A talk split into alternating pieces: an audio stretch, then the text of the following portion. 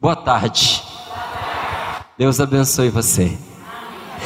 Vamos abrir a nossa Bíblia em Tiago, capítulo 4, versículos do 6 ao 8. Tiago, capítulo 4, versículos do 6 ao 8. E deixar que esta palavra venha nos abençoar.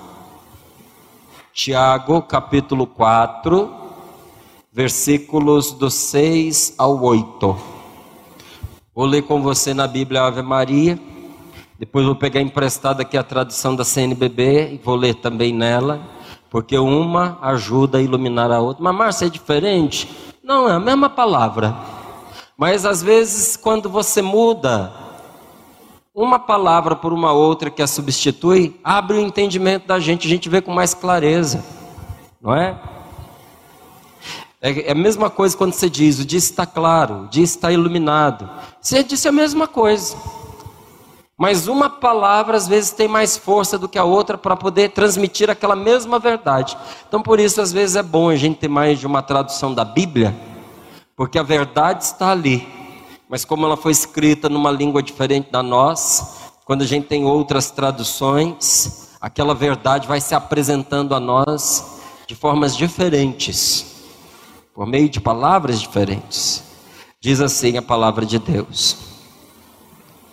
Deus, Tiago capítulo 4, versículos do 6 ao 8. Encontrou? Deus, porém, dá uma graça ainda mais abundante. Por isso ele diz: Deus resiste aos soberbos, mas dá sua graça aos humildes. Sede submissos a Deus, resisti ao demônio, e ele fugirá para longe de vós. Aproximai-vos de Deus, e Ele se aproximará de vós. Lavai as mãos, pecadores, e purificai vossos corações, ó homens de dupla atitude. Palavra do Senhor. Graças a Deus. Você me empresta a sua? Obrigado. Diz assim aqui na Bíblia, tradução da CNBB. Mas Deus nos dá uma graça maior. Repita comigo. Mas Deus nos dá uma graça maior. Mas Deus nos dá. Repita. Uma graça ainda mais abundante Aí continua aqui dizendo assim: Por isso a Escritura diz: Deus resiste aos soberbos, mas concede a sua graça aos humildes. Submetei-vos, pois, a Deus, mas resisti ao diabo e ele fugirá de vós. Aproximai-vos de Deus e ele se aproximará de vós. Limpai as mãos, ó pecadores, e purificai os corações, homens ambíguos.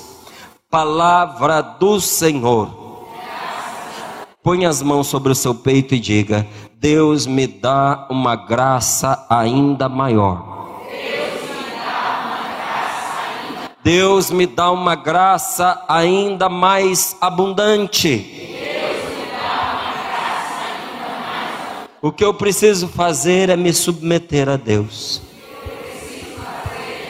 Resistir ao diabo. E me aproximar de Deus. Eu preciso me aproximar mais de Deus. Amém. Quando nós entramos em situações muito difíceis de resolver, é normal a gente recorrer a Deus. Só que muitos de nós nos enganamos e nos frustramos porque nós acreditamos que quando nós recorrermos a Deus, nosso Senhor vai tirar o problema, vai tirar aquela situação de dor, vai tirar aquele sofrimento ou vai tirar aquela opressão. Às vezes Deus faz isso, mas esse não é o comum, esse não é o habitual. Quando nós recorremos a Deus, o que é que Ele faz? Nos dá uma graça ainda maior do que o que nós estamos vivendo.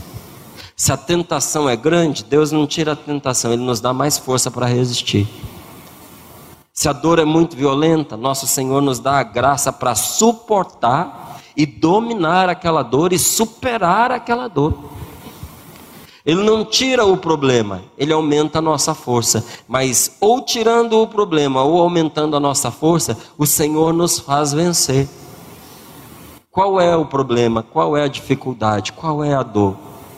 Qual é a enfermidade? O que, que para você é tão grande que às vezes você olha e diz assim: eu não vou dar conta disso, isso está além das minhas forças. Sobre esta situação, o apóstolo diz: Deus vai te dar e já está te dando uma graça maior. Mas veja, para receber essa graça, nós temos que ser humildes. E humildade é a gente aceitar as coisas do jeito de Deus e não do nosso. Que às vezes a gente se diz de Deus, desde que Deus faça o que a gente quer. A gente vem fazendo o que a gente quer e não tem obtido os resultados que nós gostaríamos, porque a gente faz o que quer. Aí nós vamos a Deus e pedimos que Ele nos ajude. Ele sabe como nos ajudar, só que a gente diz: não, eu quero que o Senhor me ajude do jeito que eu quero, mas do jeito que você quer não está funcionando. Nós queremos muitas vezes impor para Deus o jeito dele fazer a nossa vida andar. E ele olha e não tem nada a fazer. A gente obriga Deus a cruzar os braços diante da nossa vida, porque Ele quer nos ajudar, Ele quer trazer salvação para nós. Mas nós obrigamos Ele a passar por um caminho que Ele sabe que não é correto, que vai ter consequência negativa para a nossa vida. Então, depois de nos dizer que Ele dá uma graça maior do que a nossa dor, maior do que o nosso sofrimento, maior do que a nossa humilhação, maior do que as nossas dúvidas, a palavra também nos revela. Só que Ele oferece essa graça a quem? Você ouviu essa palavra? A quem Ele dá a sua graça? Aos humildes. Fala para o seu irmão para ele gravar. Teve gente que não gravou. Então fala para quem está do seu lado aí. Deus dá a graça dele aos humildes. A quem completa, olha para o seu irmão e diga assim: a quem o obedece, a quem se submete a ele, a quem vai com ele pelo caminho que ele levar. Pergunta para esse irmão aí: você está disposto a ir com Deus pelo caminho que ele te levar? Pergunta. Você está disposto? Qualquer que seja esse caminho? Não, pergunta mesmo. Tem gente que não está perguntando, não. É para perguntar perguntas. Essa pessoa sentada do seu lado precisa dessa pergunta. Pergunte para ela: você está disposta, você está disposto a ir com Deus pelo caminho que Ele te levar? E se você não gostar desse caminho? eu posso te garantir uma coisa: o caminho pelo qual Deus vai te levar vai te fazer bem e vai te fazer feliz, mas eu não posso te garantir que você vai gostar. Às vezes você vai gostar e às vezes não. Me desculpe a, a, comparação, tá certo? É uma comparação esdrúxula, mas a gente não tem tempo para ficar pensando uma melhor, vou comparar com a que vem. Nesse calor tremendo que nós estamos enfrentando, você vai dar um banho num cachorro, tem um que gosta, tem outro que não. O banho vai deixar ele cheirosinho, vai deixar ele limpinho, vai livrar ele de verme, vai livrar ele de um monte de problema. Alguns já sabem disso e estão felizes da vida que vão tomar banho. Tem outros que precisam do banho mas eles não vão gostar. O resultado vai ser maravilhoso, mas nem isso não quer dizer que ele goste. Vai ter momentos na sua vida que para livrar você, purificar você, nosso Senhor vai levar você por um caminho que talvez você não goste. Mas lá na frente, se você for fiel, você vai agradecer infinitamente por ele ter feito isso com você. Então eu te pergunto mais uma vez: nesse encontro, Você está aqui consciente de que quem pode levar você ao encontro da resposta que você está buscando é Deus? E você está disposto a ir com Ele por onde Ele te levar? Porque Ele falou para nós nesta palavra: que quem se sujeitar vai receber a graça.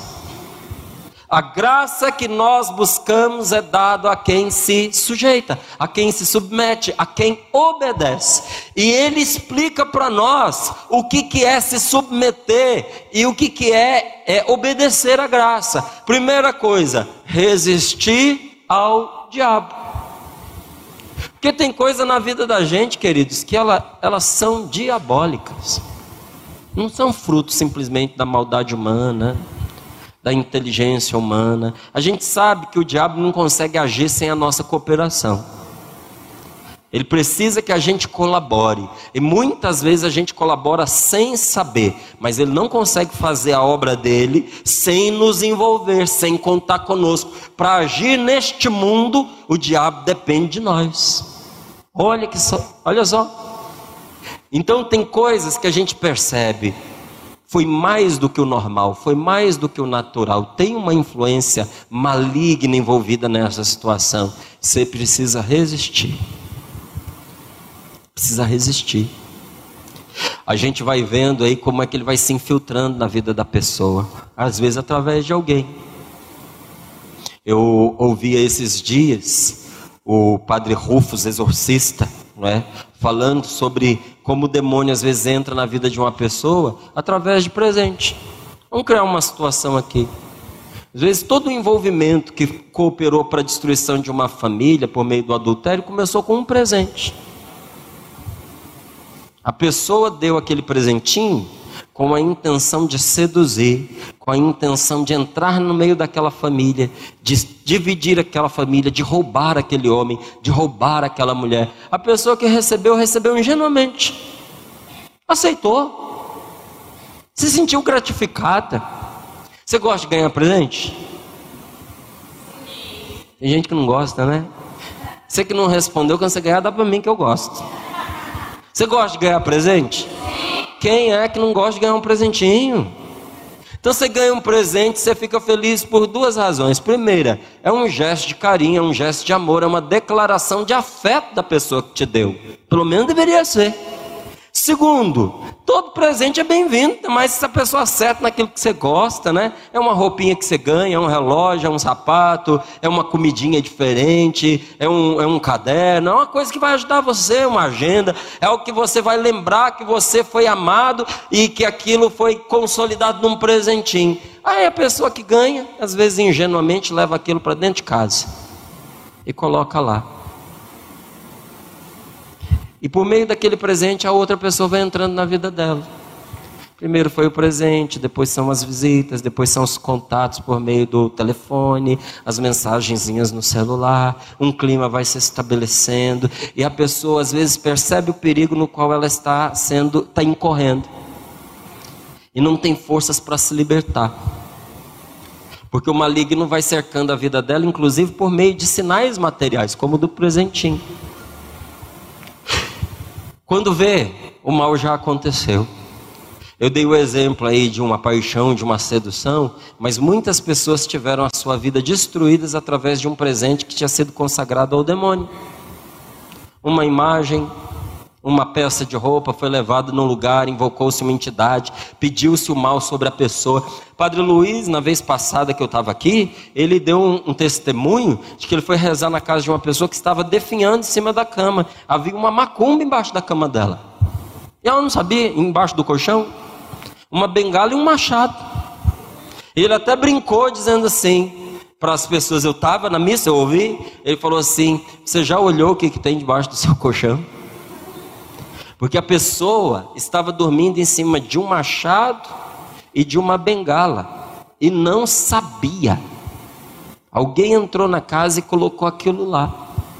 E se tornou na vida dela um, uma invocação do mal sobre ela, que de verdade a estava adoecendo. Tanto que depois desta visita, depois da oração que ela recebeu, foi como ser tirado com a mão o que estava acontecendo. A pessoa melhorou escandalosamente. Então veja, às vezes através de um presentinho material, o mal entra na vida da gente. E a gente percebe, como foi claro para a pessoa doente, como foi claro para a família dela, e como foi claro para o padre Luiz, que houve uma ação diabólica na vida da pessoa. Imagina você descobrir que você está dormindo em cima de uma de um machado que alguém entrou no seu quarto e colocou debaixo do colchão, entre o estrado e, e o colchão na sua cama.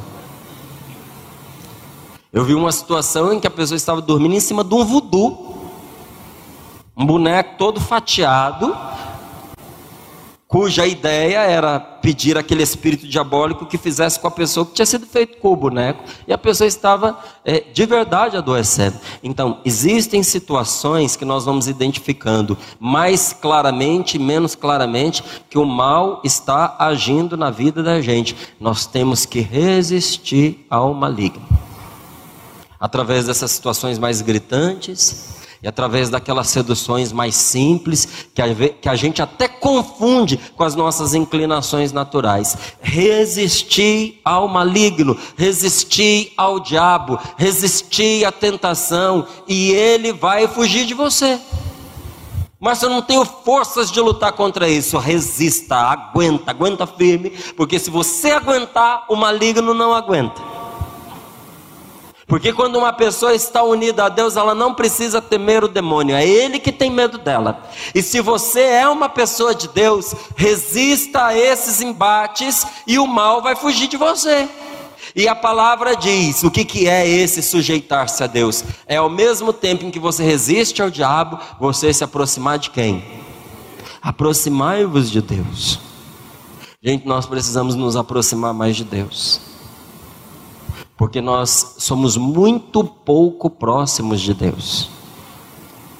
O quanto você é achegado a Deus? Você consegue dizer? Quanto do seu dia você volta para o Senhor?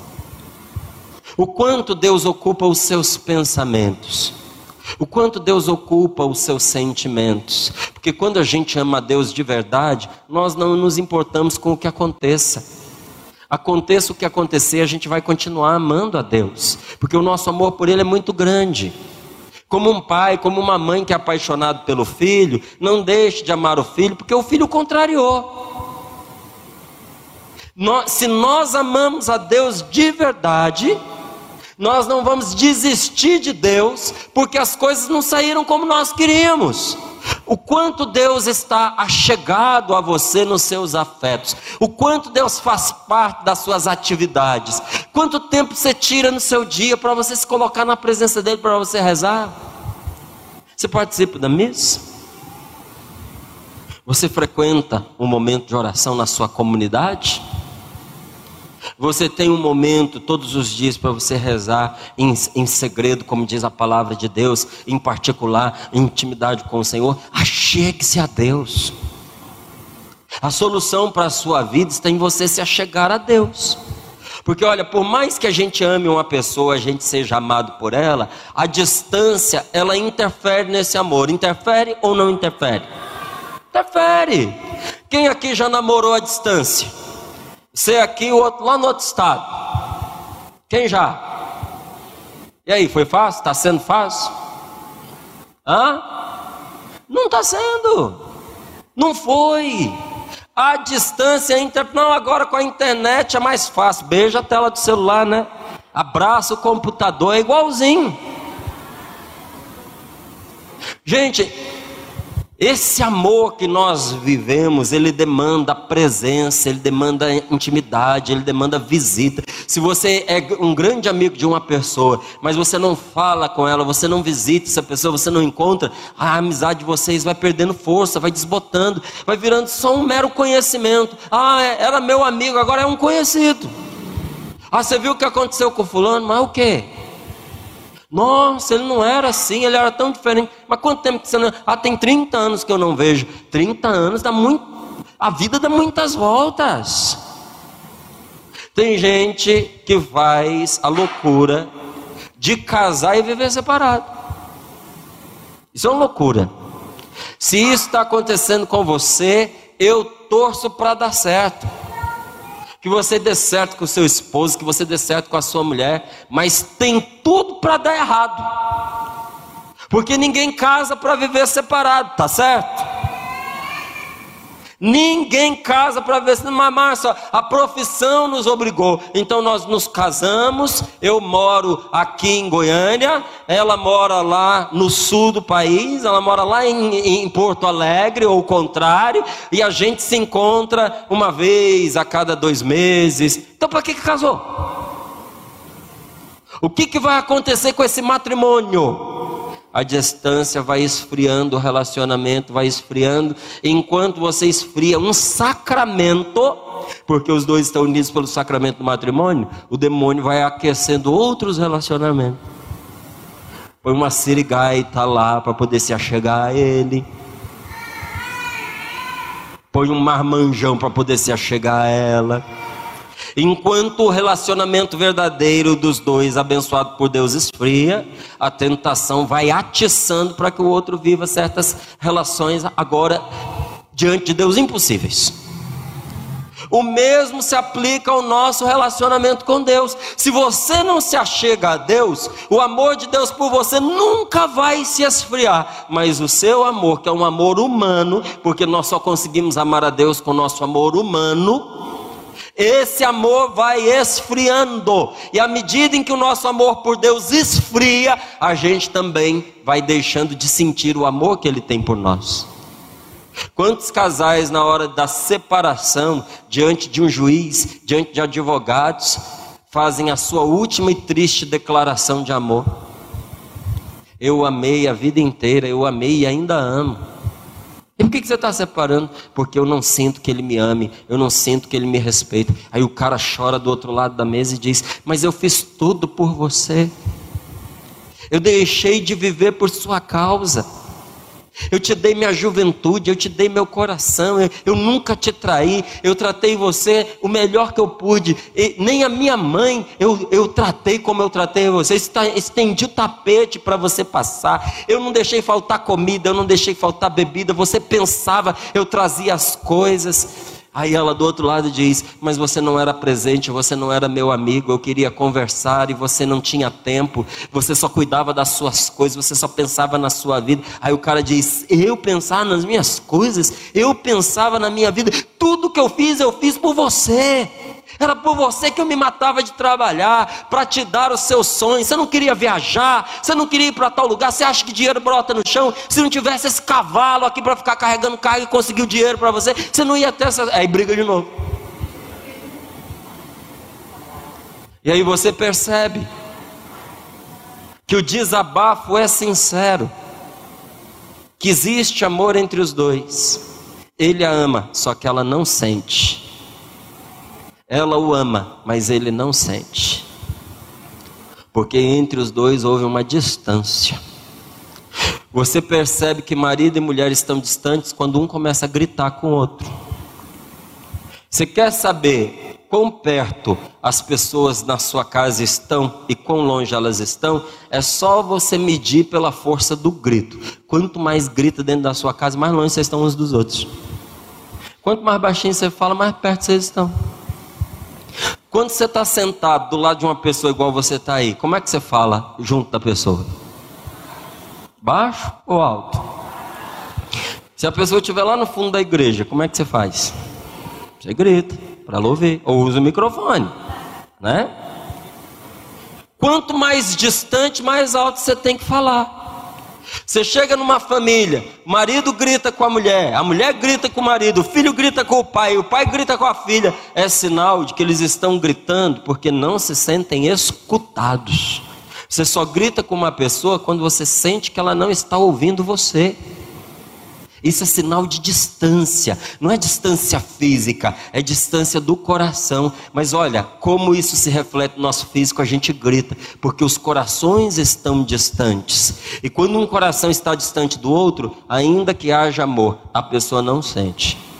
Deus ama você. E Ele quer que cada um de nós que estamos aqui neste retiro, Ele quer que nós experimentemos neste momento, neste encontro, o Seu poder, a Sua graça, a Sua força, nos curando, nos libertando e nos salvando.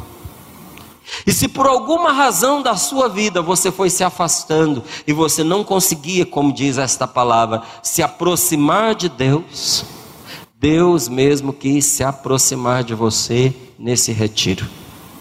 Deus mesmo quis se achegar a você. Se você se encontrava ou até se encontra sem forças para ir até o Senhor ou para rezar, porque às vezes a gente não tem forças nem para rezar, nosso Senhor veio até você. Você tem ideia do quanto Deus está perto de você nesse retiro? Está tão perto de você que se você pudesse sentir, você experimentaria a respiração de Jesus no seu rosto. Às vezes nós queremos gritar: Senhor, me atenda, não precisa.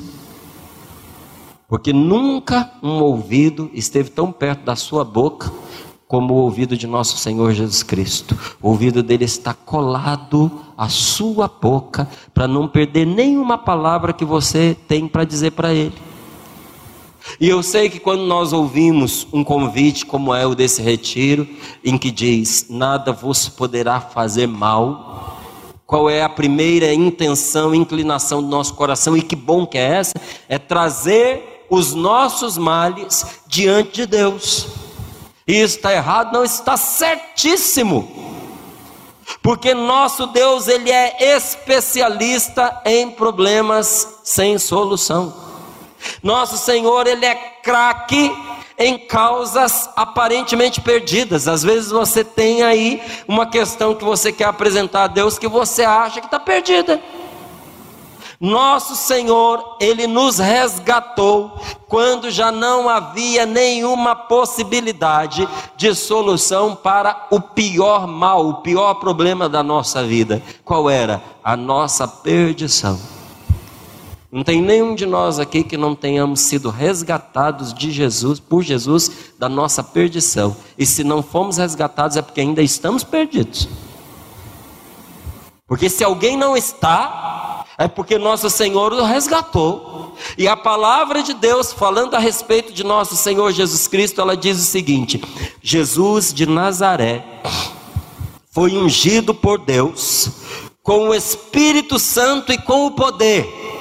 Por toda parte ele andou fazendo o bem, curando a todos os que estavam dominados pelo diabo, pois Deus estava com ele. Olha só, nosso Senhor foi ungido por Deus com o Espírito Santo e com o que mais? Com o Espírito Santo e com poder. Repita: Jesus foi ungido com o Espírito Santo e com poder.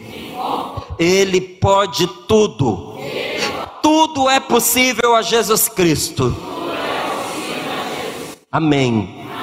E continua esta palavra dizendo assim: por toda a parte ele andou. Andou na Palestina, andou em Israel, andou na França, andou, no, andou na América, América Latina, América do Sul, andou no Brasil, andou em Goiânia e está andando. Sentei ali para poder me preparar para vir para cá. Alguém sentou do meu lado e já veio trazendo um testemunho. E dizia: Minha amiga não dormia, mas por uma experiência de oração, ela voltou a ter sossego no seu sono. Veio aqui rezar conosco nesta tarde, agradecendo a Deus pela libertação que recebeu, porque nosso Senhor andou aqui em Goiânia. Nosso Senhor está aqui nesta paróquia agora, fazendo o que? Fazendo o bem e curando a todos que estavam dominados pelo diabo.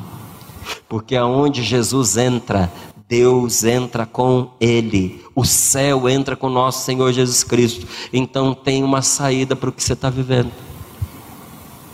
Eu não sou adivinho, não consigo escutar todos os que estão aqui, não sei o problema de cada um, mas eu sei que aquele que foi solução para a minha vida é para a sua também. Existe sim uma saída para você. Existe uma saída para esse nosso mundo, existe uma esperança para cada um de nós que estamos aqui, e essa esperança tem nome, qual é o nome dela? Jesus Cristo, nosso Senhor, este é o nome. E Ele não só traz para nós o socorro de Deus, Ele mesmo, pessoalmente, é o braço poderoso do Senhor que se manifesta em nosso favor. Jesus Cristo pode o que a gente não pode, Ele é remédio para as nossas doenças da alma, é remédio para as nossas doenças espirituais, é remédio para as nossas doenças físicas. Ele é o médico e o remédio ao mesmo tempo nos aponta a palavra de Deus, porque é nosso Deus aqui no meio de nós agora, nos curando, nos libertando e nos salvando. É isso que Jesus é para nós. Deus no meio de nós. Então diga comigo: Deus está comigo. Porque Jesus está aqui. Eu creio firmemente que Deus está comigo. Diga ao seu amigo aí de banco: acredite de verdade. Que Deus está com você. E você vai, é, você vai experimentar a graça do Senhor. Neste retiro, muitos de nós vamos receber uma profunda libertação espiritual. Você acredita nisso? Nós vamos receber uma profunda libertação espiritual, porque grande parte das lutas que nós travamos, elas são espirituais. Grande parte das batalhas que você enfrenta são batalhas espirituais. Há situações, não é, que as pessoas vivenciam que elas não sabem explicar por que, que estão vivendo. Há pessoas que não sabem explicar como é que, apesar de toda a sua dedicação, a sua vida, porque elas se dedicam, elas se esforçam, elas lutam para ter uma vida melhor, mas elas não conseguem explicar como, apesar de todo o esforço delas, a vida delas se apresenta atada, amarrada, não vai para frente, e elas não conseguem se realizar pessoalmente, elas não conseguem é, adiantar, fazer, realizar a sua vida amorosa sua vida amorosa é um fracasso, não consegue encontrar uma realização profissional, não consegue encontrar um trabalho no qual elas possam se dedicar de corpo e alma e se sentir realizado. Ontem eu contava para você aquela experiência de São Bento. Lembra? Quem estava aqui ontem, se lembra? Para quem não estava aqui ontem, eu resumo para você. São Bento ele quis expandir o seu mosteiro a fim de realizar a missão que Deus havia confiado a ele. E os monges, juntamente com alguns pedreiros, foram avisá-los que não dava, que era impossível, porque eles mesmos já estavam desistindo, porque ali havia uma pedra que inexplicavelmente ninguém conseguia retirar. São Bento foi até lá, rezou, e durante a oração ele teve a imagem de um demônio sentado sobre a pedra. Depois, fazendo o sinal da cruz, ele rezou e expulsou aquele mal. Imediatamente, logo em seguida, poucos homens conseguiram o que uma multidão não havia conseguido. Dois ou três homens removeram sozinhos uma pedra que quase uma centena não foi capaz nem com a ajuda de máquinas. E eu explicava ontem e repito para você que ouviu e digo de novo para você que está escutando pela primeira vez: às vezes, Satanás se assenta sobre um obstáculo natural da nossa vida. O que, que é um obstáculo natural da nossa vida? A idade. Todo mundo vai envelhecer, é uma coisa natural, sim ou não? E vai chegar um dia que a sua idade vai limitar você, vai ou não vai? Se ela te limita, ela é um obstáculo. Vai chegar um momento que você vai ter que passar por isso. Só tem um jeito de você não ficar velho. E eu acho que não é uma opção que você deseja, né? E quando às vezes a pessoa entra na velhice, o demônio vem e se assenta sobre a insatisfação da pessoa e a não aceitação de ser uma pessoa velha, idosa. E aquilo que era natural, de repente se converte no mal. Às vezes o demônio se assenta sobre uma situação de pobreza, sobre uma crise financeira que se abateu sobre nós, sobre uma enfermidade que atingiu você, ou começa a atuar através de uma pessoa que te é importante, uma pessoa que você ama, de repente se desvia ou rompe o relacionamento com você. Não estou falando só de namoro, noivado, casamento, não. Às vezes estou falando de uma relação entre pai e filho, entre um parente, um, um, tio, uma tia que foi como um pai, uma mãe com você, e de repente essa pessoa rompe com você e aquilo se torna na sua vida uma pedra de tropeço. Foi uma coisa natural que aconteceu. Desentender-se com as pessoas não é uma coisa sobrenatural, não, é uma coisa natural. Até os bichinhos de vez em quando se desentendem.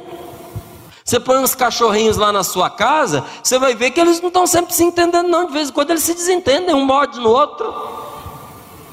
Você está criando lá os passarinhos na mesma gaiola, grande parte dos dias eles estão bem. Tem uns dias que eles acordam atravessados, eles se batem.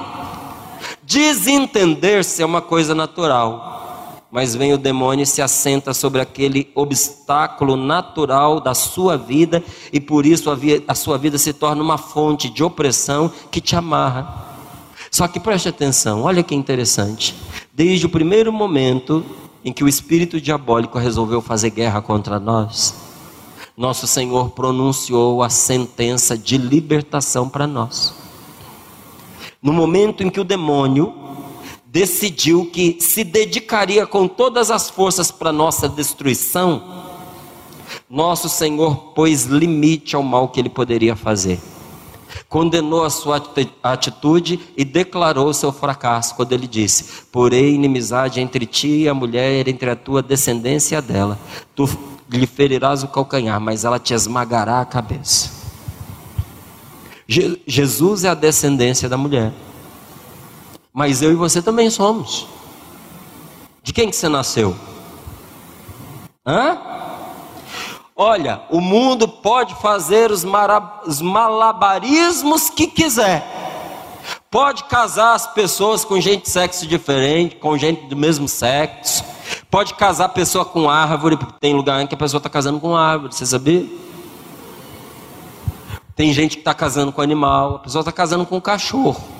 Não está muito longe disso acontecer aqui também não. Que você vem em uns lugares, o cachorro é mais gente do que gente, já viu? Cachorro toma mamadeira, anda de carrinho de bebê. Eu amo cachorro, eu gosto muito, mas gente, cachorro é cachorro, gente é gente.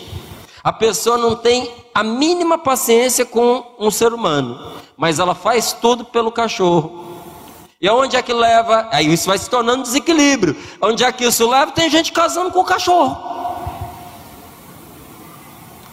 Por mais que o ser humano entre por esses caminhos estrambólicos, não existe outro jeito de uma vida humana vir a este mundo a não ser por meio de uma mulher.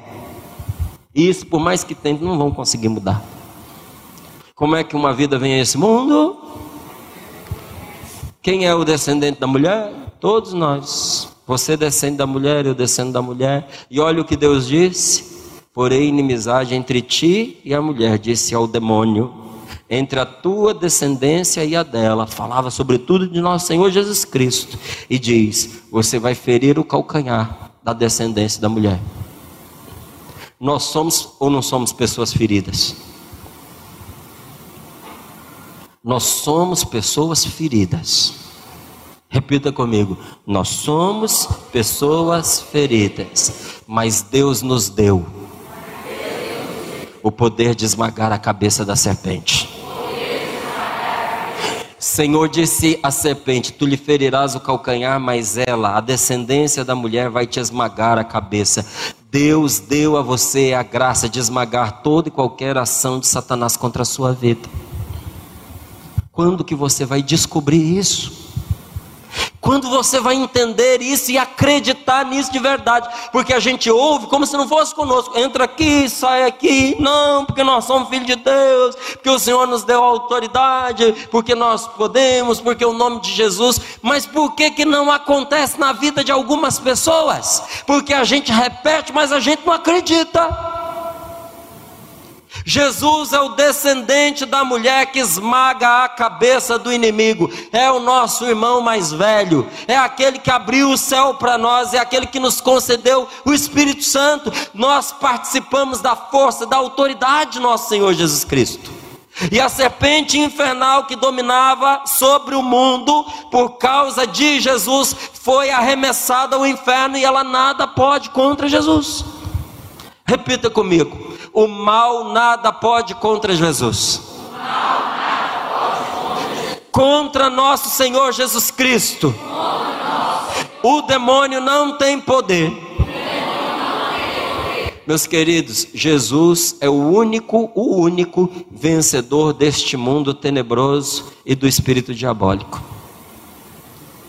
Olha, tem muitas grandes personalidades nesse mundo. Gente que foi boa, você vê no Oriente aí uma referência para muitos que foi o Buda, mas ele não é vencedor do mundo de trevas. Mahatma Gandhi, um grande homem, e penso eu, um homem de Deus.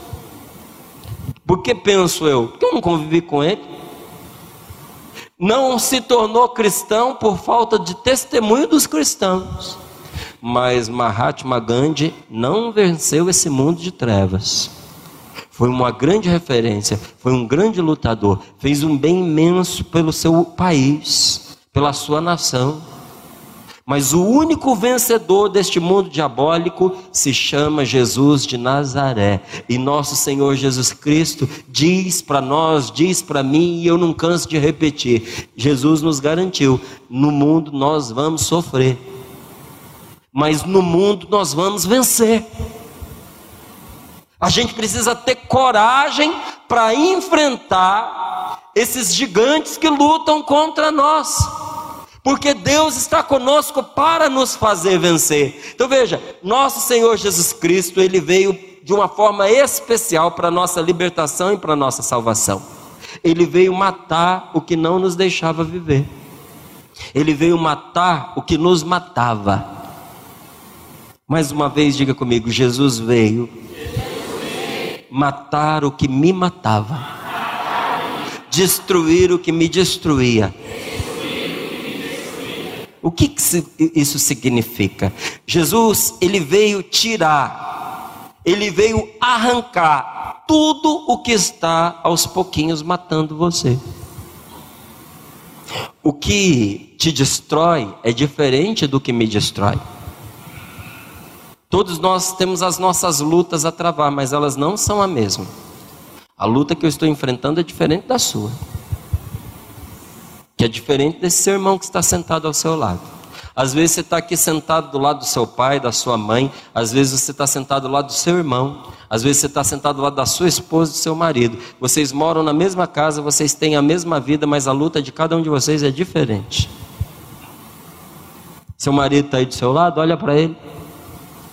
Olha para sua mulher. Você tem ideia das lutas que ela trava dentro do coração dela, dentro da cabeça dela? Olhe no fundo dos olhos do seu marido e, me, e se pergunte: você realmente sabe o que se passa na cabeça dele? Duvido. E as mulheres tentam descobrir.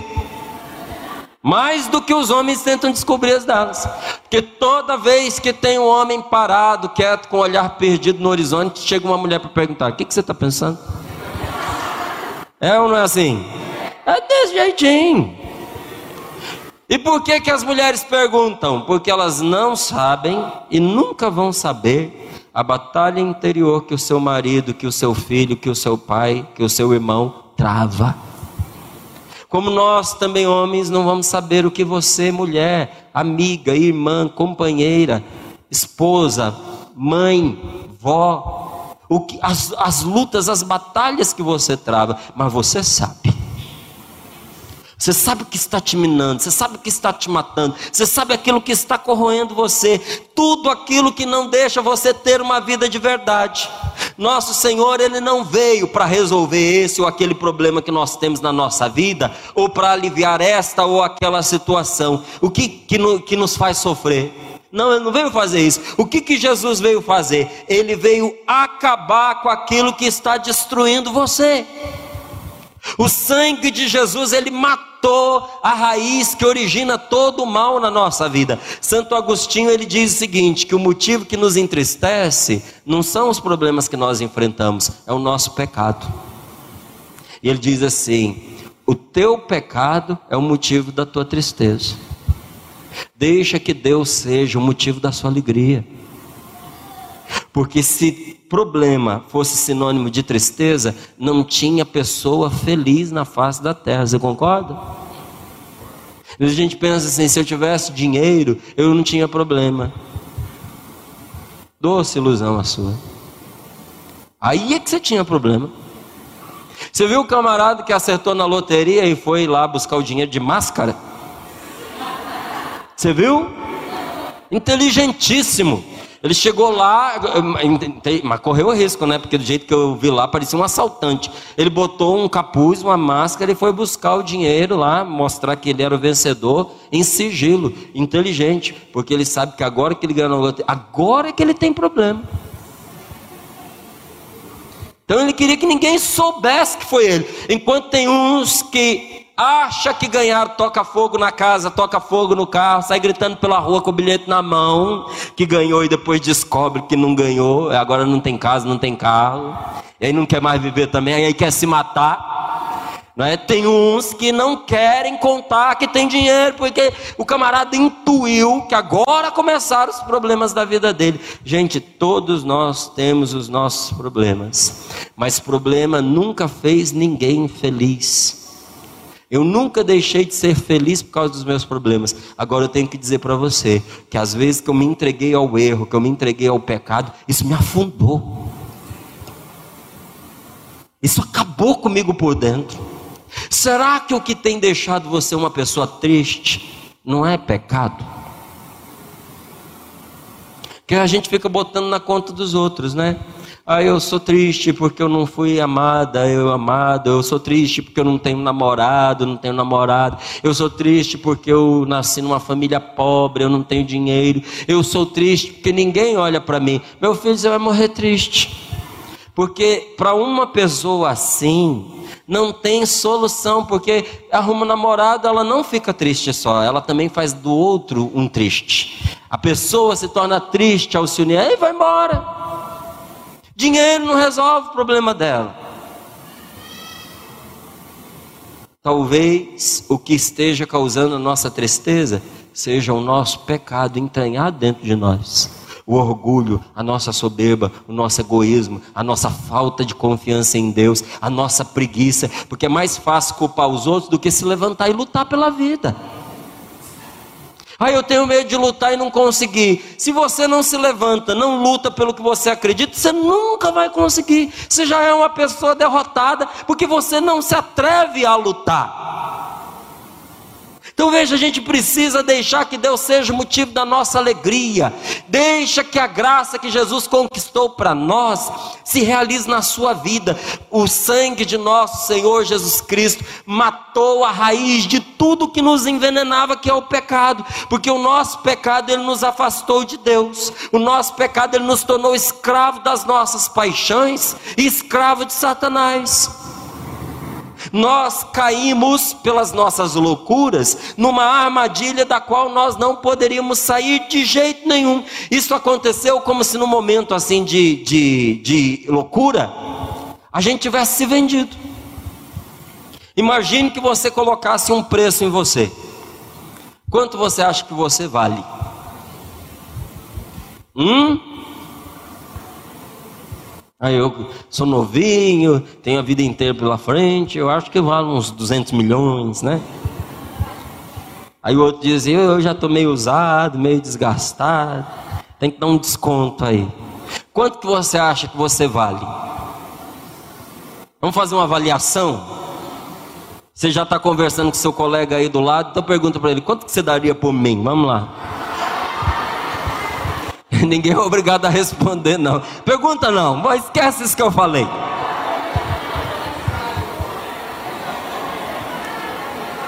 Imagine que você, numa crise, num acesso de idiotice, resolvesse se vender. Se vender, não é vender o seu corpo como uma prostituta vende. É se vender. Você passaria a pertencer àquela pessoa. O que a pessoa não nota é que no momento em que ela se vende, ela passa a pertencer a outra com tudo que ela tem, inclusive com o dinheiro que ela recebeu. Você se vende por uns 200 milhões e a pessoa te compra, te dá um cheque de 200 milhões. E agora que você é dela, os 200 milhões voltam para ela. Eu tenho um amigo que ele é árabe, árabe mesmo, muçulmano. A esposa dele nunca foi com ele é, para o Líbano e para a Síria, porque lá quem manda é o homem. E ele já tinha prometido para ela que dava para ela dinheiro, que dava para ela um monte de coisa, garantias e tudo mais. Ela podia montar uma conta no banco aqui e ir com ele para lá. Só que ela nunca foi porque, a partir do momento em que ela entrar naquele território, ela é patrimônio do marido dela. Não importa que casou aqui, não importa que é brasileira. Chegou lá, mulher do Sírio, é as leis do país. Lá ela não pode sair na rua sem ele. Ele me contou, ele me contou. Ele disse assim: Márcio, no meu país a mulher não trabalha. Mulher casada não trabalha. A gente ama trabalha. A vida da mulher casada é a vida de uma rainha, ele falando. Nós damos tudo para ela, a gente compra presente, a gente faz aí, foi falando todas as coisas. A mulher brasileira sofre, a mulher brasileira, e foi falando tudo que a mulher brasileira vive. A mulher brasileira é, é muito judiada. Ele falou: mulher, lá tem uma vida de rainha, mas lá quem manda é o homem. Se a mulher fala para mim que quer visitar a mãe dela, eu digo não, ela nem pode perguntar de novo. E eu não preciso justificar. Não é não e acabou. Ela não pode nem perguntar por quê. Ela baixa a cabeça e não vai. Eu falei, se desobedecer? Ela falou, se desobedecer, tem um quarto na casa chamado Tá. É o quarto da desobediência, é o quarto da obediência. Você tranca a mulher no quarto e comida por debaixo da porta, até aprender a obedecer. Fica lá uma semana, duas. Falei, se a mulher enfrentar o marido, ele apanha, marido bate. Falei, chique. Né? É que legal. Aí a mulher olha, vê aquele convite para uma vida de rainha e vai. Só que ela se esquece que ela agora é pertença de uma pessoa. Ele é dono dela. Claro que tem os atenuantes. Se você é mulher e você tem uma família, a sua família fica de olho em você. Se o marido abusa, a família vai intervir. E lá ele disse para mim, ele, ele me contou, ele falou, eu estava correndo muito risco de morte aqui no Brasil. Porque aqui você morre, ninguém é por você. Lá no meu país, se você matar alguém, você vai morrer. Você pode ter certeza. Vai vir o irmão, o pai, o tio, o primo, o primo do primo do primo do primo, sai lá do outro país e vem só para matar você. Quem mata vai morrer.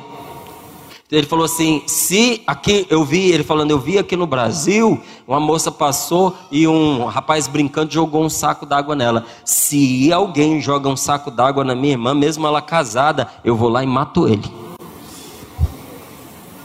Não deixo ninguém fazer isso com a minha irmã. Então veja, ele disse, muitas vezes ele pediu reserva, falou: não dá nem para eu contar isso, porque vocês brasileiros não conseguem entender. Dá para a gente entender? Não dá, é a cultura deles. E eles vivem bem e são felizes assim. Mas esse exemplo eu acho que se aplica bem aqui. Às vezes a pessoa, em busca de um lazer, de um conforto, de uma segurança na vida, ela se vende. E a partir do momento que você se vende, igual a conta gorda que ele prometeu, isso tudo é dele, porque se a mulher é dele e ele é dono dela, a conta dela agora é dele também. Imagine que você tivesse se vendido dessa forma. Não importa o que você fizesse depois para você se resgatar, você não conseguiria, porque tudo que você conseguisse com trabalho, com dinheiro, isso pertenceria ao seu dono, ou esposa, ou marido, ou quem fosse. Você não poderia jamais comprar a sua liberdade de volta, porque tudo que você conseguisse pertenceria ao outro. Ao saber disso, o que, que nosso Senhor fez conosco? Ele, o nosso irmão poderoso, o nosso irmão mais forte, paga a nossa dívida e nos arranca da garra do opressor. Aconteceu conosco como se dá em alguns lugares com aquelas pessoas que são viciadas em drogas. Aqui em Goiânia também é assim. Em São Paulo também é assim. No Rio de Janeiro também é assim. Em Brasília também é assim. A pessoa começou a usar droga chega para o traficante e diz: Eu estou precisando, mas eu não estou com dinheiro aqui, me dá e depois eu te pago. O traficante dá na hora. Toma aqui, ó. Quer mais? Se você não pagar, o que, que vai acontecer? Você vai morrer. Só que para o traficante não interessa matar você logo de cara, porque se ele matar, ele perde dinheiro. Então ele vai te dar uma chance. O que, que ele vai fazer? Se você for homem, ele vai botar você para traficar. Você vai distribuir para mim e para cada papelote, cigarro de maconha, cocaína, pedra de crack que você vender, cada, cada dez que você vender, duas é sua. Aí você faz o que você quiser. Ou você usa, ou você me devolve para pagar a sua dívida. O cara é viciado. Ele vai usar. E quanto mais ele usa, mais afundado ele fica. Se você for mulher, o que, que ele vai fazer? Vai te dar 10 reais para cada vez que você trepar com ele para bater da sua dívida. Você vai custar 10 reais para transar com ele. Um dia ele vai dizer para você que ele quer que você vá lá para ele transar com você, e quando você chegar lá, está o amigo dele esperando. É ele quem vai transar com você. Depois é um outro amigo, depois é um outro amigo. Houve uma moça que se matou, depois de ter passado pela mão de mais de 20 traficantes, para pagar dívida que não se paga. Não é? Aconteceu conosco dessa forma, como acontece com algumas pessoas viciadas em drogas. O traficante diz para ela: agora você vai trabalhar comigo, isso para mim. E se não for satisfatório, ou ele mata a pessoa ou ele manda matar. Jesus tomou sobre ele tudo o que pesava contra nós e cravou na sua cruz. O que, que foi que Jesus cravou na cruz e que pesava contra mim e contra você? Os nossos pecados, os nossos vícios. Você tem um vício? As nossas loucuras, as nossas perversões, tudo aquilo que estava nos matando. E o Pai do céu, vendo o amor do seu filho por nós, assinou embaixo, dando-nos completa absolvição. Eu e você somos pessoas absolvidas. É como se eu e você tivéssemos cometido um crime e a condenação para o nosso crime fosse a morte. E na hora em que a gente fosse sentar na cadeira elétrica, ou que nós fôssemos ser suspensos na cruz, viesse alguém e assinasse a nossa absolvição. Essa pessoa estava condenada? Estava, porque agora não está mais. Eu estou absolvendo esta pessoa. Diga comigo, eu sou uma pessoa absolvida. Não importa o que você fez, se você se arrependeu, se você recorreu a nosso Senhor, foi para isso que ele veio, para que você fosse absolvido. Deus ele nos ama apaixonadamente e ele não tem nada contra nós. Deus não tem nada contra mim, Deus não tem nada contra você. Nós estamos em paz com Deus, porque os nossos pecados foram dissolvidos pelo sangue de Cristo. O profeta Neemias, ele diz isso de uma forma espetacular ele conclui de uma maneira muito especial. Sabe, aquele tino que São João tem quando diz Deus é amor, o profeta Neemias também tinha. E ele dizia o seguinte: naquela época e para nós nos dias de hoje, nosso Deus é o Deus do perdão. O meu Deus é o Deus do perdão. E o seu? E o nosso? Nosso Deus não é o Deus do castigo, nosso Deus não é o Deus da vingança. Quando nós falamos que Deus é justo, a justiça de Deus, eu explicava ontem, é diferente da justiça humana. Deus faz justiça sim, mas sem esquecer da misericórdia. Nosso Deus é o Deus do perdão. Se Ele é o Deus do perdão, por que, que tantas pessoas se sentem como mortas? E por que, que tem tantas outras pessoas que dizem que querem morrer? Você sabe por quê? Porque não é quando uma pessoa para de respirar que ela morre, é quando ela vai se afastando de Deus. Por isso que essa palavra diz para nós: aproximai-vos de Deus e Ele se aproximará de, de, vós. É quando uma pessoa começa a se afastar de Deus que ela começa a morrer. São Paulo ele dizia isso com letras claríssimas. Ele dizia: Vós estáveis mortos pelas vossas faltas, e Deus vos vivificou. Repita: Vós estáveis mortos pelas vossas faltas, e Deus vos vivificou. Diga comigo: Eu estava morto, por causa das minhas faltas e Deus me deu a vida. Esta palavra é extremamente reveladora. São Paulo está dizendo para nós que a nossa falta, que é o pecado, ela é fonte de morte para nós. Por isso que a gente vai se entristecendo, por isso que a gente vai se defiando, por isso que a gente vai se deprimindo, por isso que a gente vai perdendo sentido da nossa vida, porque na medida em que nós vamos nos afastando de Deus, nós vamos morrendo por dentro. E São Paulo continua dizendo: o Senhor apagou o documento de dívida que existia contra nós, porque tinha um documento contra mim e contra você. Quando a gente peca, o demônio faz um registro e ele não esquece. Deus esquece os nossos pecados, o demônio nunca esquece. Eu várias vezes, quando vim aqui em Goiânia, contei uma oração de libertação que eu fui fazer.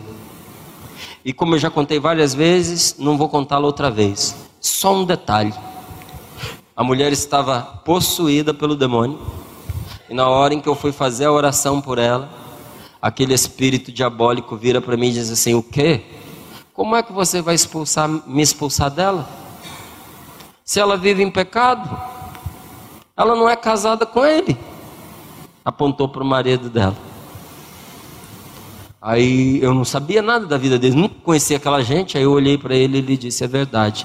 Aí eu falei: Então eu vou parar a oração, porque não adianta expulsar esse negócio daí. Jesus falou que quando você expulsa um espírito diabólico, se a pessoa não se cuida, ele volta sete vezes pior. Eu não vou estar ajudando, eu vou estar atrapalhando. O homem entrou em desespero quando eu disse isso. Ele pulou na frente da porta e disse assim: Da minha casa você não sai enquanto esse negócio não sair da minha mulher. Eu não vou dormir com isso aqui hoje. Eu falei, mas você, você, falei para ele, você sabe que não é a sua mulher? Ele falou, eu tenho certeza. Eu vivi, vivi com ela a vida inteira. Eu tenho certeza que isso não é a minha mulher. Aí eu fui continuar a oração. E aí aquele espírito diabólico vira para mim e diz assim: mas, ah não, aí o marido dela falou para mim o seguinte: falou assim, eu não sou casado com ela, mas se o motivo para ele sair foi esse, eu me caso amanhã, juro por Deus. Vou lá na paróquia, procuro o padre Ditinho, marco o casamento, eu estou dando a minha palavra que eu me caso com ela. Aí eu fiquei satisfeito, fui continuar a oração. Olha como o demônio ele é, ele é astuto, gente. Ele falou assim: Ué, agora já se recebe os sacramentos pela metade? Ele não acredita na Eucaristia. Como é que ele vai casar? E eu? Aí eu virei para aquele homem e perguntei. Já estava ficando de noite, eu precisava terminar a oração. Não estava bom aquele negócio. Falei para ele assim, falei, olha, você acredita que quando o sacerdote estende as mãos sobre o pão e sobre o vinho, ele se converte no corpo e no sangue de nosso Senhor Jesus Cristo, como diz a palavra de Deus? Aí aquele homem disse assim: Diante das atuais circunstâncias, eu sou obrigado a reconhecer que é. Ele não reconhecia. Eu achei aquela uma resposta desaforadíssima, mas já servia. Ele estava reconhecendo. E continuamos a oração e a libertação daquela mulher aconteceu. E quando terminou, eu fui conversar com aquele marido e disse a ele: Deus nunca te acusou por uma vida errada. Não era só questão de não ser um casamento legalizado, gente. A vida deles era de ponta cabeça. Era uma vida muito triste. Porque depois eu tive a oportunidade de acompanhar aquela mulher por mais uns seis meses. Doía ouvi-la, doía rezar por ela. Porque pensa numa pessoa de vida destruída. Era aquela mulher. E eu falei para aquele marido, falei, Deus nunca acusou você. Você viu quem te acusa? Ele falou: Eu vi, Márcio. E eu digo para você nessa tarde: Deus nunca acusou você, mas o maligno acusa. Nosso Senhor pegou um documento que existia contra você com todos os seus pecados e rasgou esse documento pregando numa cruz. Não tem mais nada contra você. Você entendeu isso? Você entendeu o que, que significa a cruz de nosso Senhor Jesus Cristo? E se não tem nada contra você, então você pode recorrer a Deus com toda a confiança, porque hoje nada pode separar você do amor e da bondade de Deus. Não tem nenhum empecilho mais, os seus pecados foram apagados e perdoados, graças ao sangue de Jesus que rezou por você no alto da cruz. Pai, perdoa-lhes, porque não sabem o que fazem perdoa, não sabe o que está fazendo. Deus não somente ouviu, como ele também assinou embaixo esse pedido de oração, esse pedido de perdão de Jesus por nós. Então, confie. Se eu confio, eu preciso fazer uma virada na minha vida. Você precisa fazer uma virada na sua vida. Está na hora das coisas mudarem de verdade. Você não concorda? Vamos fazer essa virada? Quer saber como fazer?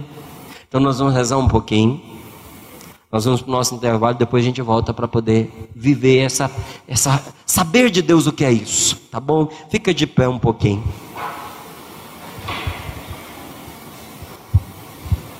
Coloque as mãos sobre o seu peito. Feche seus olhos, por favor. Essa oração que nós vamos fazer é uma oração de libertação. Durante todo esse nosso encontro, nós vamos fazer várias orações de libertação, porque muitos de nós somos prejudicados na nossa vida por essas ataduras, por essas amarras que foram postas sobre nós ou que nós mesmos nos colocamos. E que esquecemos, não nos desligamos, e assim a nossa vida não avança mas não faça essas orações da boca para fora.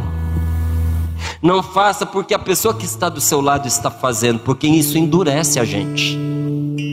Se for para rezar porque o outro está rezando, dá uma volta, vai beber uma água, finge que você vai no banheiro, pega um carro e volta para casa. Porque quando a gente reza só por rezar, quando a gente reza da boca para fora, não faz bem endurece a gente, a gente vai ficando calejado, a gente vai perdendo a sensibilidade para as coisas de Deus. Então, como é que a gente reza, Márcio? Ponha a sua alma no que você vai rezar. Presta atenção no que você está falando. Pede de verdade a Deus, pede com vontade, pede querendo aquilo que você está pedindo. E reza comigo então, se você quer, ao Senhor.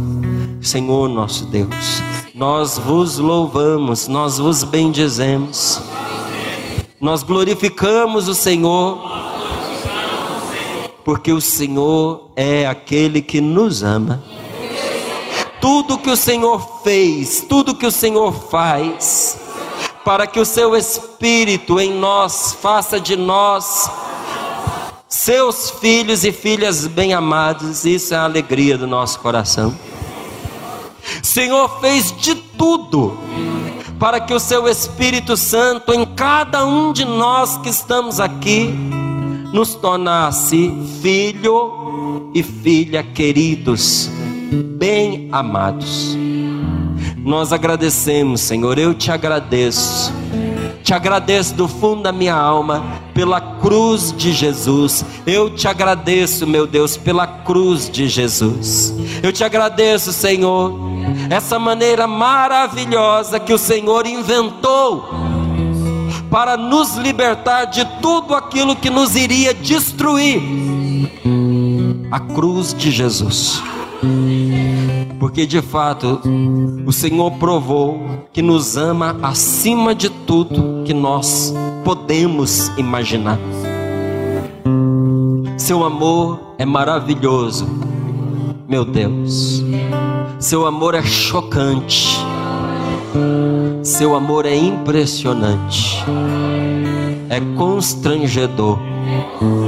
O Senhor nos provou que nos ama, muito além do que nós somos capazes de imaginar porque o Senhor inventou essa maneira linda de nos libertar das consequências mortais, das consequências terríveis dos nossos próprios pecados. E nós pedimos agora, Senhor, nós pedimos a Ti que o Senhor toque os nossos corações para curar-nos de todos os nossos impulsos interiores que em nossas vidas tenham provocado semeaduras negativas, cujas consequências nós sofremos tantas vezes por não termos recorrido à cruz de Jesus. Nesta tarde eu recorro à cruz de Jesus. Eu recorro, meu Deus, porque até o dia de hoje eu sofri consequências terríveis por não ter recorrido à cruz do Senhor para ser libertado. Como aqueles hebreus no, no deserto que, picados pelas serpentes venenosas, eram curados quando olhavam para a serpente de bronze levantada sobre a cruz, aquela haste feita por Moisés, determinada por ti, Senhor, sob a tua ordem. E Jesus é a nossa serpente de bronze que nos cura. Jesus é a serpente levantada na cruz, no deserto desta vida, e todo aquele que olhar para Ele e a Ele recorrer com fé será curado do veneno de Satanás, do veneno da opressão, do veneno do pecado dos enganos da astúcia diabólica. Dá-nos, Senhor, nós pedimos a Ti ter os nossos olhos fixos em Jesus, Autor e Consumador da nossa fé. Por tudo isso, Senhor, nós louvamos, nós te bendizemos de todo o nosso coração, como o Senhor é bom. Senhor é a nossa bênção. Obrigado, meu Deus. Imagine agora Jesus diante de você. Jesus vivo, porém crucificado. Na cruz, sangue pingando, sendo derramado. Aos pés da cruz está João está Nossa Senhora, a mãe de Jesus, e está você. Peça a Deus que o sangue que pinga da cruz respingue sobre a sua cabeça, sobre os seus olhos, sobre as suas mãos. Vá fazendo você a sua oração, porque esta oração ninguém pode fazer no nosso lugar. Só quem pede recebe. Pede ao Senhor agora que você seja banhada, banhado no sangue de nosso Senhor Jesus Cristo. E olhando para Jesus crucificado, vá rezando, dizendo a Ele: Senhor Jesus, nós cremos que o Senhor está aqui conosco agora. Nós confiamos de todo o coração que o Senhor está nos ouvindo com amor e o Senhor quer nos atender. Tu és, Senhor, a saúde dos doentes. Tu és, Senhor, a proteção dos que estão debaixo do ataque. E o Senhor é a vida dos que estão em grande perigo. Hoje nós queremos te apresentar todos os necessitados que estão fazendo este retiro, bem como cada pessoa de sua família, porque a tua graça tem o poder de nos colocar juntos diante de ti. A tua graça, Senhor, tem o poder de nos reunir na tua presença. Eu, a minha esposa, os meus filhos que estão lá em Cachoeira Paulista, a tua graça pode nos trazer todos agora, de uma só vez, na tua santa presença, ó oh, meu Deus. Eu creio nisso. Não importa o tempo, não importa a distância, nós estamos todos unidos agora numa só oração pelo Teu Santo Espírito.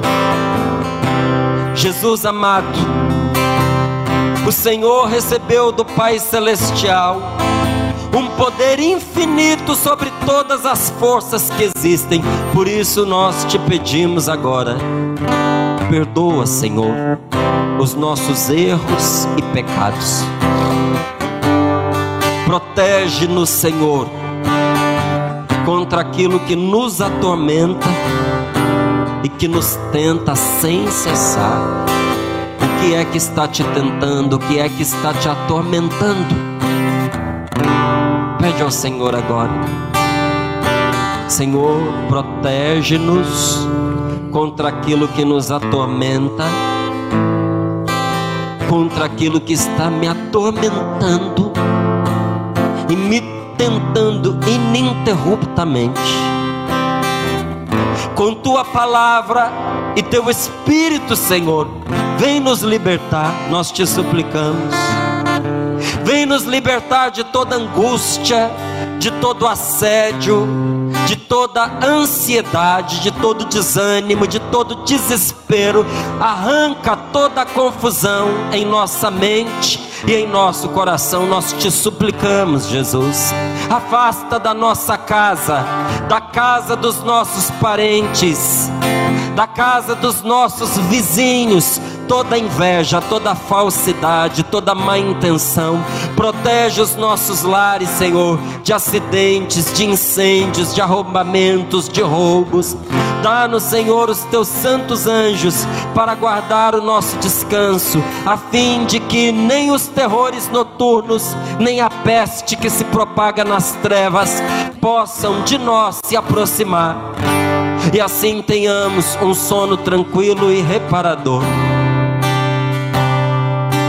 Nós te pedimos, Jesus, toca em todos aqueles que têm sido atormentados nos seus sonos, nos seus sonhos, nos seus pensamentos. Nós te apresentamos, Senhor, cada irmão e cada irmã que ora conosco agora. E te pedimos que tenhas compaixão deles e de seus entes queridos. Senhor, impede toda ação diabólica do inimigo contra as nossas famílias. Por teu sangue, Jesus, impede toda ação diabólica do inimigo contra minha casa, contra minha família. Expulsa para longe de nós o medo, a falta de fé, o desvio da verdade, as drogas, os desequilíbrios mentais e emocionais, e tudo aquilo que te ofende, ó Senhor. Livra a nossa vizinhança, o nosso bairro, a nossa cidade, o lugar que nós habitamos e onde trabalhamos, dos perigos físicos, dos perigos espirituais, que são consequências terríveis dos nossos pecados. Tem compaixão, Senhor, dos nossos doentes. Jesus, tu és Deus cheio de bondade e misericórdia. Pela tua palavra, podes curar as doenças e enfermidades. Por um simples toque, tu curaste, Senhor, a hemorroíça. Toca com teu poder e dá saúde às pessoas que agora te apresentamos. Diga para Jesus o nome dessa pessoa que está doente e que precisa ser tocada agora por Ele. É o seu pai, é a sua mãe, é o seu irmão, é o seu vizinho, é o seu amigo, essa pessoa que está no leito do hospital. É você, essa pessoa. Senhor, o Senhor realizou milagrosamente tantas curas. Olha com amor por essa pessoa enferma. Olha com amor esse nosso irmão. Nós queremos trazer nossos irmãos doentes, sofredores e atormentados agora à tua presença, do mesmo modo que faziam os teus apóstolos e os teus discípulos há dois mil anos atrás. Nós colocamos aos teus pés, Senhor, de modo especial, aqueles que desde muito tempo lutam com essa enfermidade, que parece nunca chegar ao fim. Olha, Jesus, para aqueles que já não podem trabalhar, para aqueles que não dão conta mais dos seus compromissos, porque quando menos esperava, ficaram prostrados numa cama ou numa cadeira estão orando conosco, cheios de confiança de que tu podes fazer por eles o que ninguém mais consegue, Senhor. Recebe, Senhor, este pai, recebe, Senhor, esta mãe que agora doente não encontra meios para garantir o sustento da sua casa.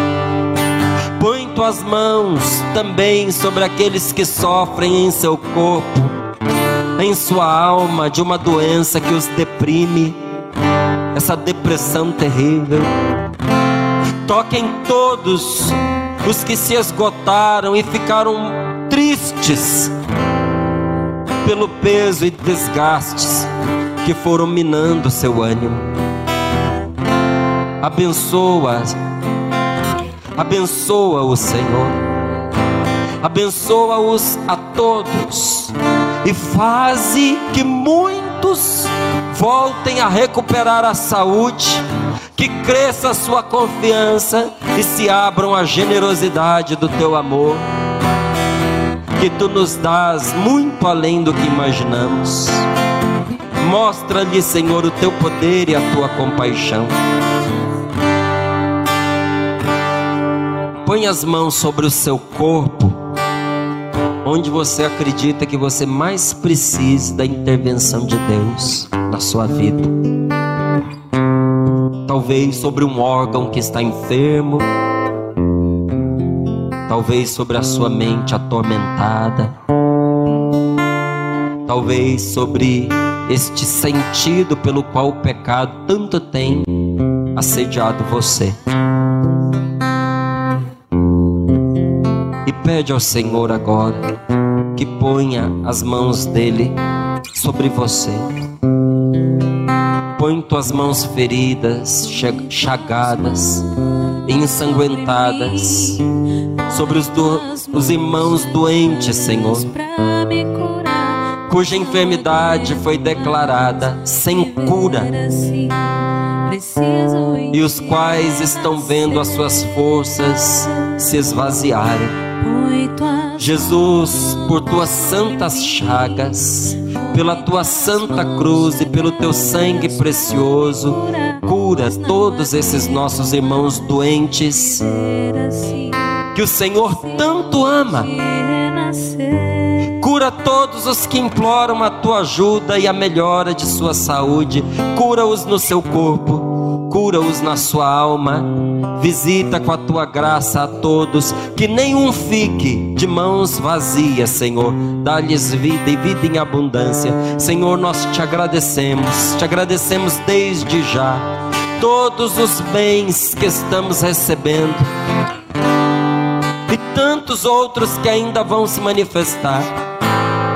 Agradecemos, Senhor, já na fé, pois nós sabemos que o Senhor nunca deixa de nos atender. Nós temos tanta confiança, tanta confiança, tanta confiança de que o Senhor cuida de nós tanta confiança de que estamos em tuas mãos sagradas, que agradecemos tua bondade, amor, libertação, cura e proteção, mesmo antes de nós constatarmos os resultados desta oração que nós acabamos de fazer.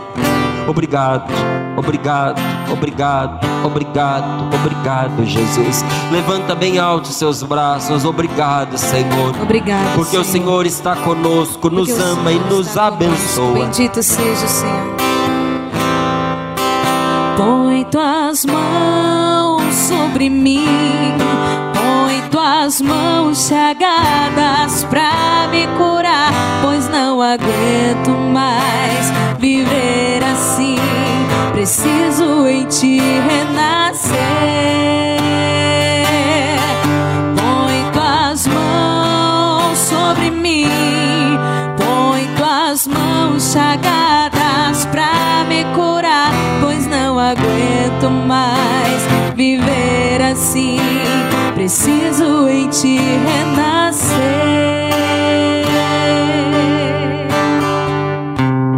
obrigado, meu Deus.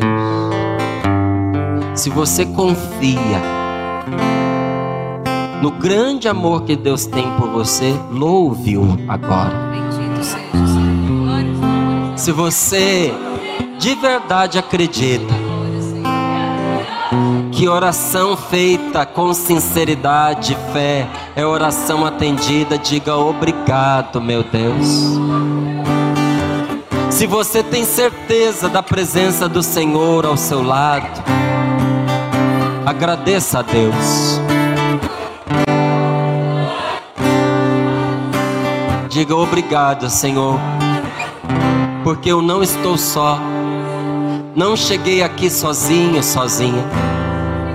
Senhor tem sido meu amigo, meu companheiro em toda esta caminhada. Mesmo nos momentos em que eu me esqueço de ti, o Senhor de mim não esquece. Obrigado, meu Deus.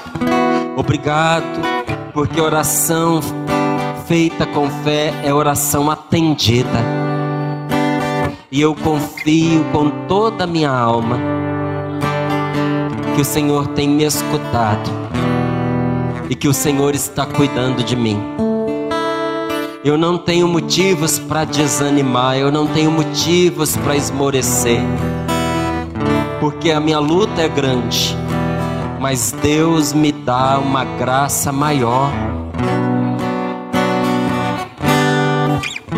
Quantas lutas, não é verdade, meu querido? Mas todas elas, com dificuldade ou não, você venceu e chegou até aqui. Quantas lutas e dificuldades você enfrentou, mas o Senhor te trouxe até aqui.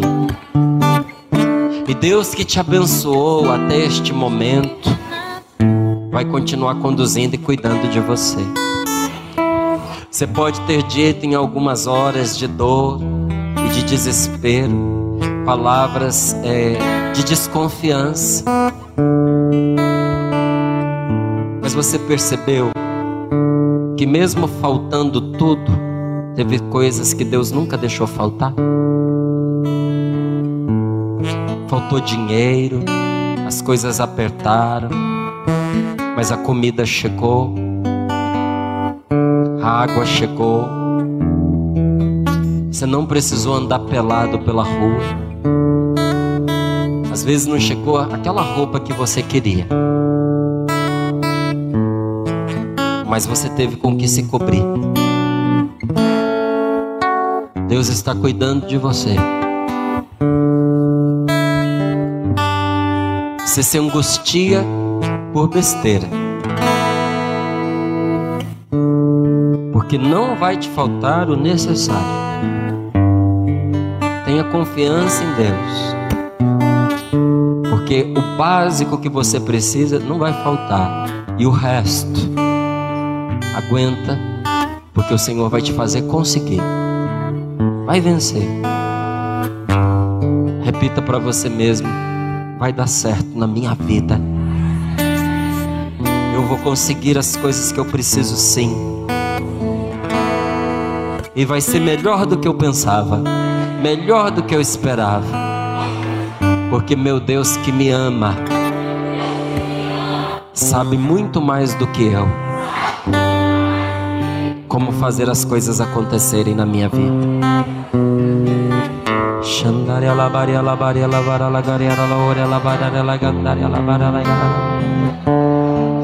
Oria lavaria lavaria lavaria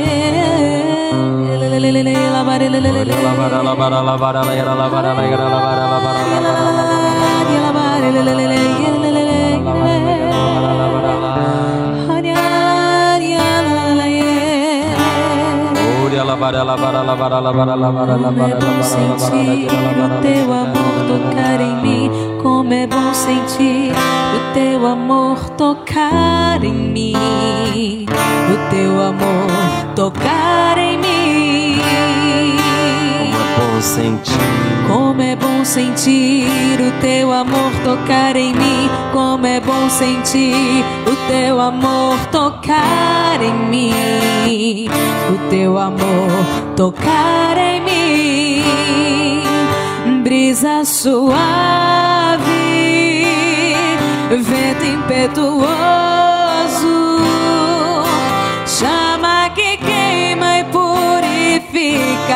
fogo que devora, brisa suave, vento impetuoso, chama que queima e purifica, fogo que devora. como é bom sentir. Como é bom sentir o teu amor tocar em mim. Como é bom sentir o teu amor tocar em mim. O teu amor tocar em mim. Como é bom sentir. Como é bom sentir o teu amor tocar em mim. Como é bom sentir o teu amor tocar em mim. O teu amor tocar em mim. Brisa suave. Brisa suave. Vento impetuoso. Impetuoso.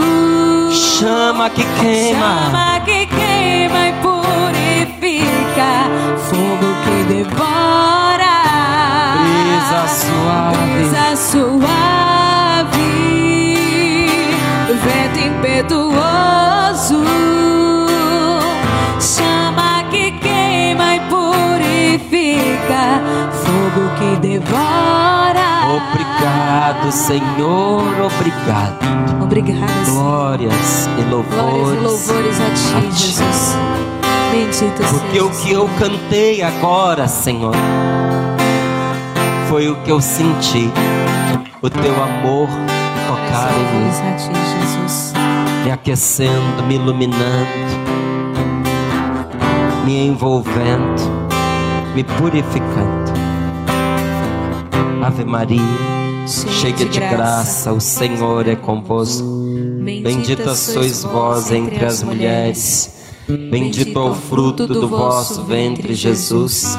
Santa Maria, Mãe de Deus, rogai por nós, pecadores, agora e na hora de nossa morte. Amém. Se assenta um pouquinho, por favor.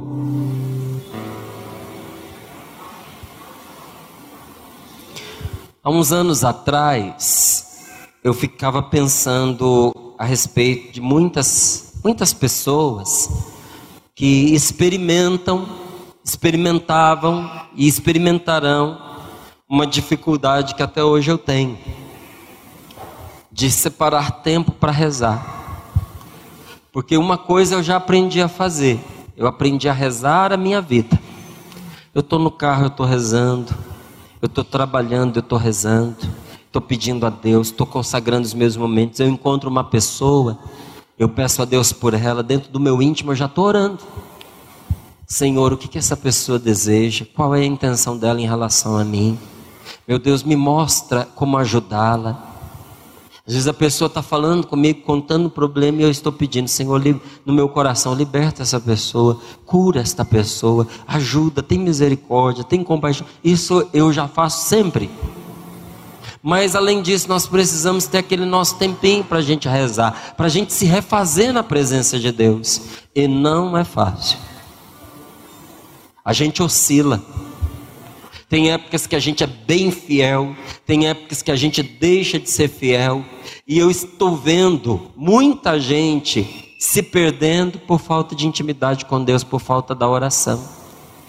E Santo Afonso de Ligório, um grande homem de Deus, ele dizia que se as mães soubessem o milagre que é a oração, ela daria aos seus filhos com insistência o melhor de todos os conselhos: meu filho, reza Quanta mãe dá bom conselho para o seu filho, mas não dá esse? Meu filho, você precisa rezar. E isso eu agradeço todos os dias. Esse homem que já faleceu, que está na glória de Deus, Santo Afonso, porque com ele eu aprendi a fazer isso com os meus filhos. Quantas noites eu chego lá no quarto, eu os abençoo e digo: reze, meu filho.